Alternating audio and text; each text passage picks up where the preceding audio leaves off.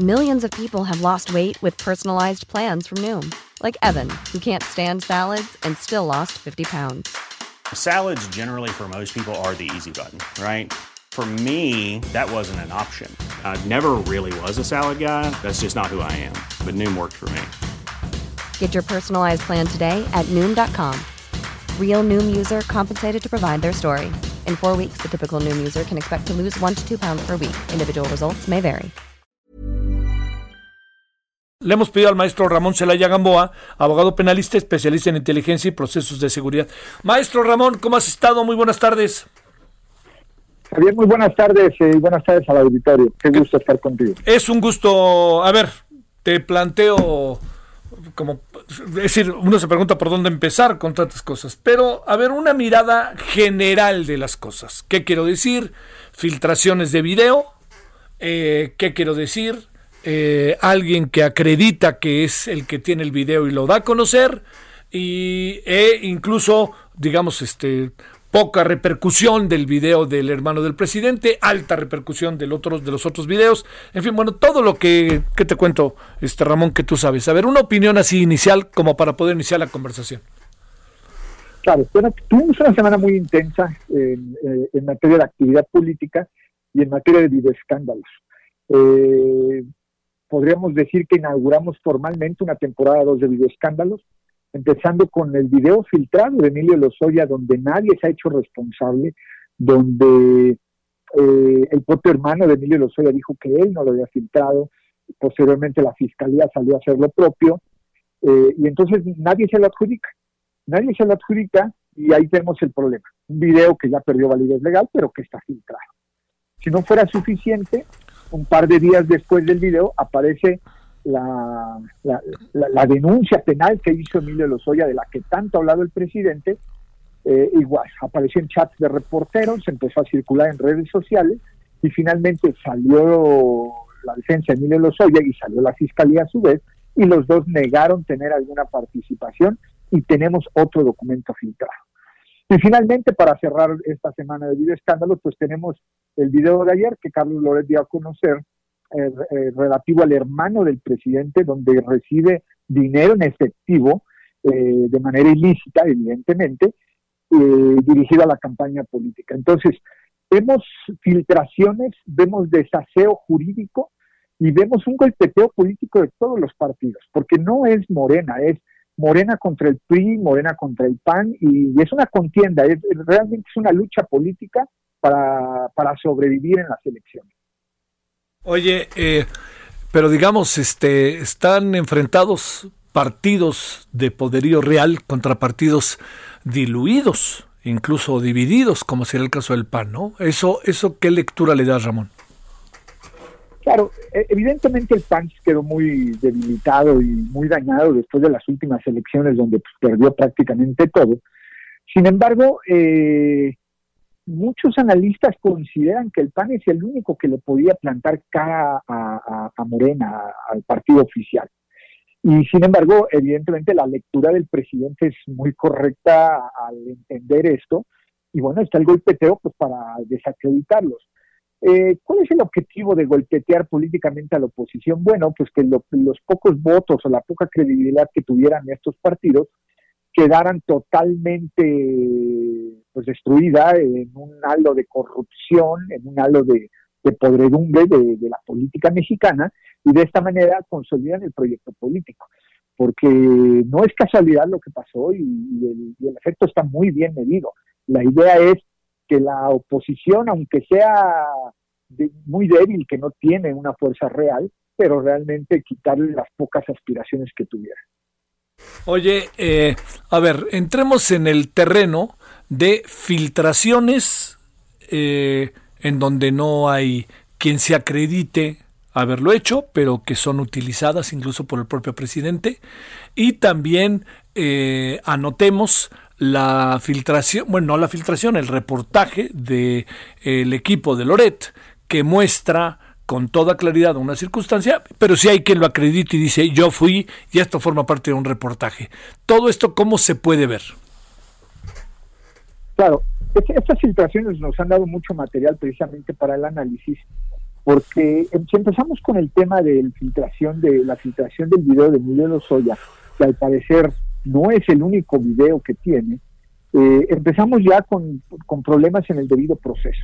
Este video ya, ya perdió toda validez jurídica precisamente por la filtración a los medios de comunicación y el manejo mediático. Sin embargo, lo que podemos ver, Javier, o, o deducir es que la Fiscalía o el propio Emilio Lozoya tienen un paquete de videos, es decir, tienen algo, una prueba más contundente para que hubieran tomado la decisión, quien haya sido, que todo el mundo dice que no, de sacrificar este video. Porque evidentemente lo sabe. Quien filtró este video sabe que ese video ya no va a tener ninguna fuerza jurídica ante los tribunales y sin embargo decidieron sacrificarlo por el golpeteo político, por el aspecto mediático pero ya no va a tener ningún tipo de validez. Ahora, la denuncia penal filtrada, evidentemente esa no puede, no pierde fuerza legal y como la fiscalía tiene que blindarse de una posible responsabilidad de omisión en sus funciones y en sus facultades, bueno, inició una carpeta de investigación donde ya dijo públicamente que va a señalar a las va a llamar a declarar a las personas que tuvieron acceso a, a esta denuncia y que incluso invitaba a todos los periodistas que tuvieron acceso para que dijeran cómo la habían obtenido.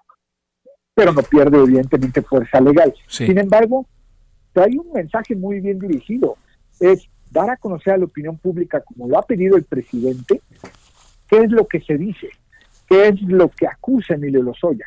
El problema ahí es, como lo sabemos Javier, cuántas de las cosas que dice Lozoya en su denuncia va a poder probar realmente ni un 30%, porque habla de dichos de oídas, habla de rumores y en muy pocos casos concretos habla de hechos que a él le constan personalmente. Sí, sí, sí, claro, tienes razón. Por lo menos si nos atenemos a la demanda, que también nadie ha dicho que no es cierto, ¿verdad?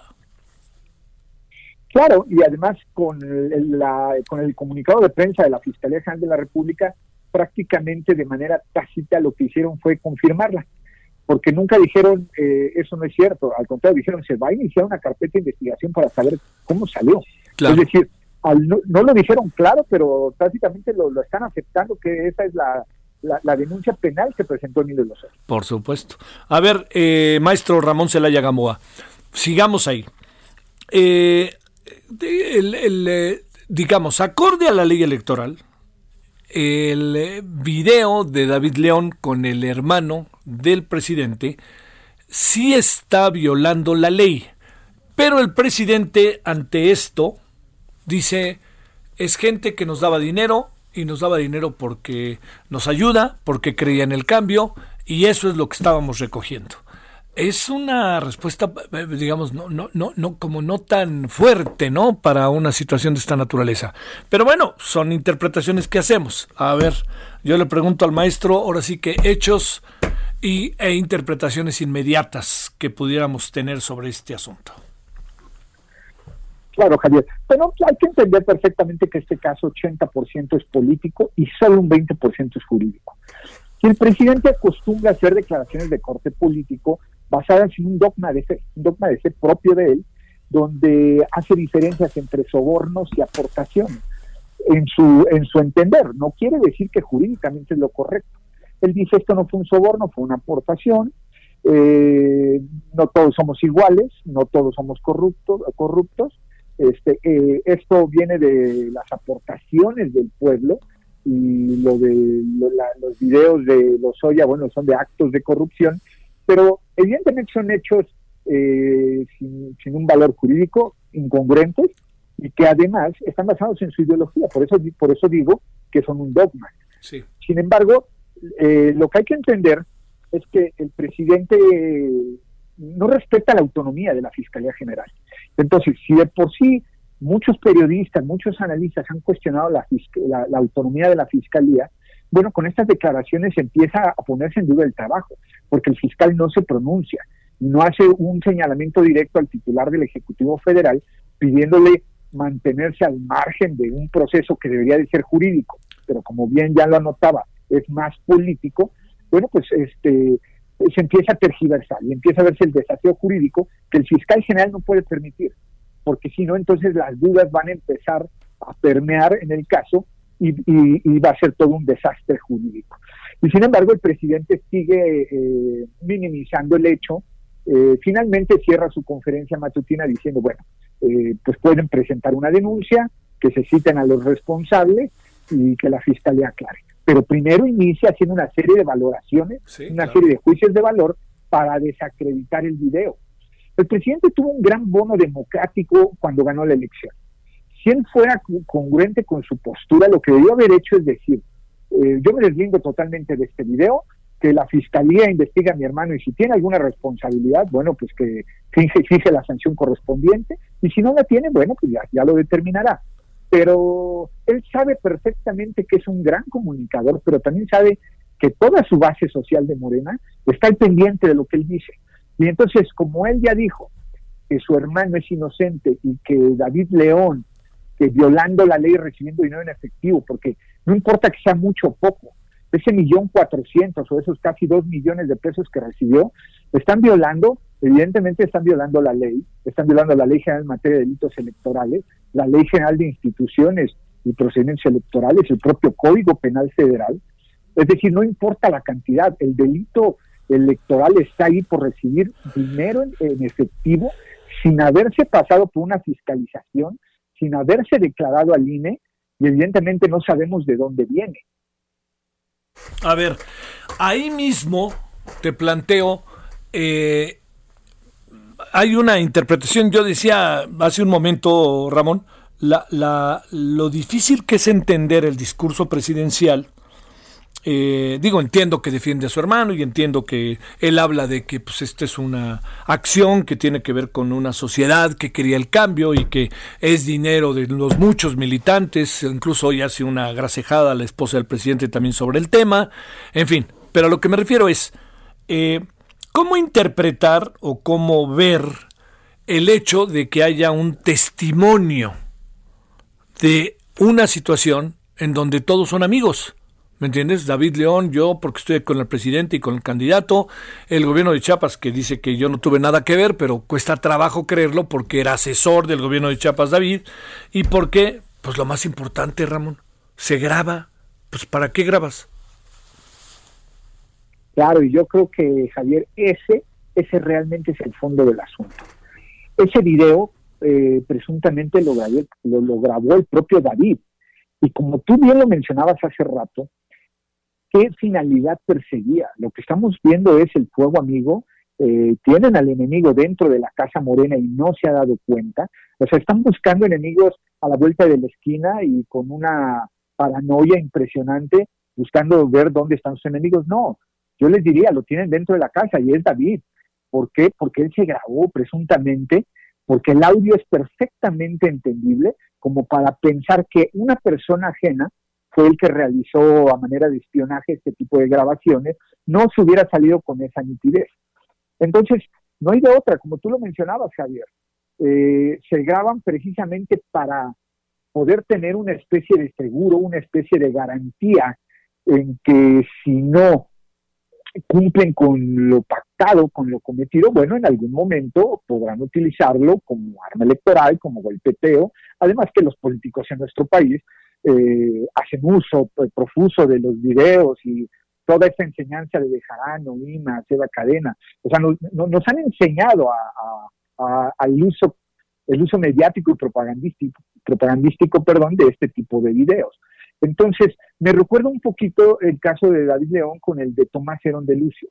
Si tú analizas el caso de Tomás Herón, que también fue filtrado a la, a la prensa, lo grabó uno de sus propios policías tanto que la cámara no es una cámara fija, eh, yo deduzco que es una cámara de corbata, y donde cuando ve incluso ve al piso.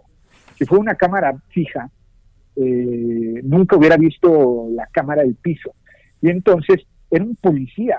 ¿Y por qué un policía podía haber grabado a su propio jefe, que era Tomás Herón, haciendo ese tipo de interrogatorio que ya se, se puede clasificar jurídicamente como tortura, pero ¿con qué finalidad? Bueno, pues estamos ante un caso muy similar, una analogía de las grabaciones de hechos ilegales, donde un funcionario que dice que en esa época era consultor y no tenía nada que ver con la política, pero era asesor del gobierno de Chiapas, hace un video, entonces tiene un arma, un arma secreta, tiene un as bajo la manga, para que si hay alguna falla en la operación política, en algún momento lo pueda utilizar.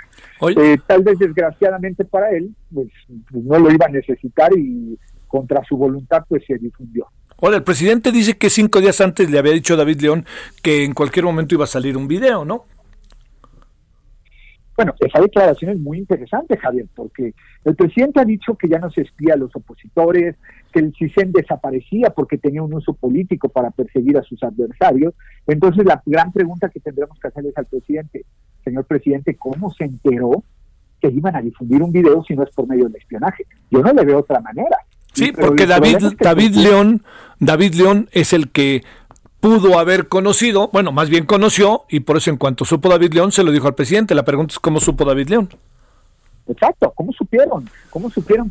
No sabemos quién haya sido. Loret difundió a través de un excelente reportaje este material y todos los medios lo retomaron y hoy es eh, trending topic y todo el mundo habla de Oye, oye, déjame decirte, oye Ramón, déjame atajarte, ¿eh? No todos los medios, ¿eh? Llama muchísimo la atención que pocos medios hayan seguido el asunto, no salió anoche en la televisión, ahí también me llamó la atención, ¿eh? Bueno, e, e, ese es un punto muy importante. Qué bueno que lo mencionas, Javier. Yo los pocos que he visto, sí, sí lo he visto. En, televisión, honestamente, no he tenido mucho tiempo de ver para ver si salió ahí, pero lo que es radio, prensa y, en redes sociales está en todas partes el tema del video. Sí, eso sí, eso sí. Bueno, oye, por último, este eh, da la impresión de, como decías al inicio, que estamos en temporada de videos, en la segunda temporada de videos.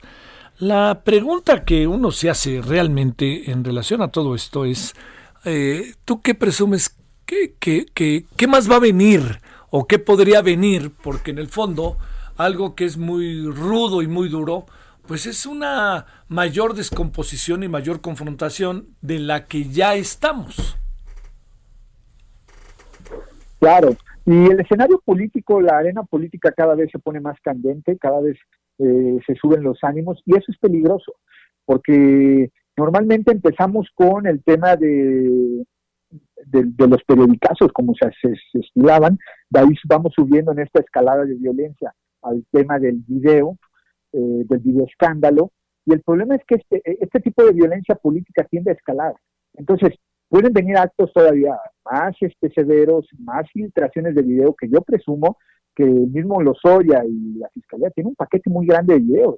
Pues tenemos que esperar y prepararnos para esta gran temporada de videoescándalos porque evidentemente vienen más y eh, pues se va a tratar de desestabilizar todos los partidos, el, eh, el, escenario político y pues lo único que nos puede salvar como ciudadanos es que el Instituto Nacional Electoral permanezca neutral, haga sus funciones y sus facultades como históricamente siempre lo ha hecho. Tenemos un, instituto que es muy sólido, muy fuerte, y que ellos permanezcan ajenos a todo eso para que en las intermedias, en las elecciones intermedias, pues no seamos rehén de la violencia política, de los videoescándalos, de las denuncias y de las filtraciones ilegales de documentos oficiales que deberían de estar en resguardo de las autoridades que los tienen bajo su control. A ver, este, era la, pregunta última, pero fíjate que pasó a ser la penúltima. Ahora sí viene la última, Ramón. Este, y te agradezco que andes aquí con nosotros. Eh, a ver, revisando el asunto, también me da la impresión de que está muy cerca del círculo rojo, muy cerca de la clase política en sentido amplio, pero quizás muy lejos del grueso de la población, ¿no? Como que si el presidente dice una cosa, así va a ser, y si hubo un video y el hermano recibió o no recibió, puede pasar a segundo plano, ¿no? Puede ser. Sin embargo, eh, yo lo decía hace un par de días, el presidente sabe perfectamente la estrategia que está siguiendo. Y, y, aunque pueda parecer un poco lejano de los ciudadanos, el presidente sabe que la mayor parte de los ciudadanos que votaron por él sí lo escuchan. Por eso yo me atrevía a decir que es un gran comunicador eh, y es un gran líder para sus, sus, este, seguidores, porque él sabe perfectamente que el mensaje que él mande, eh, sus seguidores lo van a creer fielmente, aunque para ellos tal vez es algo lejano, no están cerca de los procesos políticos, no están inmersos en toda esta eh, golpeteo político, de esta violencia que va hacia la izquierda, hacia la derecha, hacia el centro, pero el presidente sabe perfectamente que tiene que ganar las elecciones intermedias para consolidar su partido político y el proyecto que él está eh, eh, que él está enarbolando, su proyecto de nación. Entonces, la única manera de ganar unas elecciones intermedias es con la base social. Por eso, aunque estén lejos y a ellos, en, pues, pocas palabras, a ellos no les afecta y se sienten muy lejos de toda esta, de todo este escenario, eh, el presidente y todos los políticos saben perfectamente que tienen que acudir a la base social por medio del discurso, por medio de la arenga política, por medio del videoescándalo. Y entonces yo leía en redes sociales unas justificaciones eh, terriblemente absurdas de, defender lo indefendible, cuando era muy simple deslindarse y decir que la fiscalía no investigue y que la fiscalía determine. Punto. Y no lo hizo así. Entonces mejor dio toda una un rezo parroquial, dio todo un dogma de fe de declaración acerca de la inocencia de su hermano y del propio David León, finalizando con una pequeña frase, eh, denúncienlo y que la fiscalía le investigue.